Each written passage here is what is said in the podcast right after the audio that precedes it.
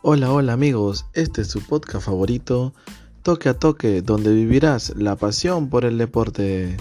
En esta oportunidad les traigo las últimas noticias de la Champions League y el Barcelona de fútbol quedó eliminado de esta competencia. El Barcelona se despide de la Champions League en fase de grupos. El Bayern de Múnich aplastó a los culés que no tuvieron oportunidades de pelear su boleto.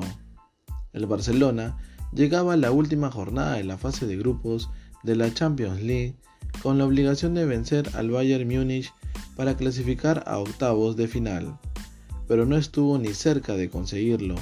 El cuadro teutón dominó de principio a fin ante unos culés que intentaron pero cayeron 3 a 0 en Allianz Arenas y se despidieron del torneo europeo.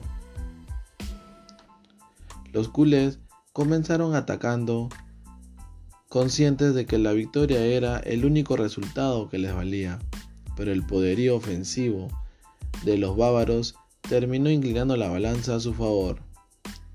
Al minuto 33, Robert Lewandowski entró al área y ante la floja marca de Gerard Piqué, sacó un centro que remató Thomas Müller en el área chica, que se incrustó en la portería a pesar del intento de Ronald Araujo por desviar en la línea. El conjunto bávaro fue sintiéndose más cómodo y pocos minutos antes del final del primer tiempo, Leroy Sané sacó un bombazo desde afuera del área para aumentar la ventaja. Con dos goles abajo en el marcador y con el Benfica ganando fácilmente en Kiev, los culés necesitaban solamente un milagro para poder remontar este marcador, el cual nunca llegó.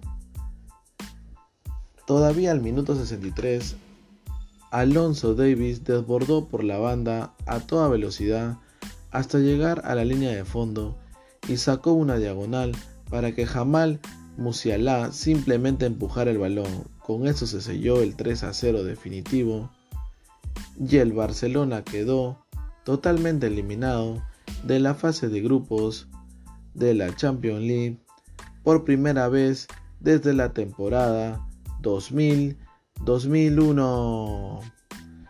Y estas fueron las últimas noticias de la Champions League aquí en Toque a Toque. Pasión por el deporte.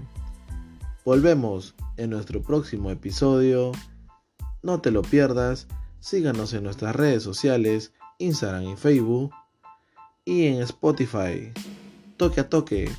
Ya saben, pasión por el deporte.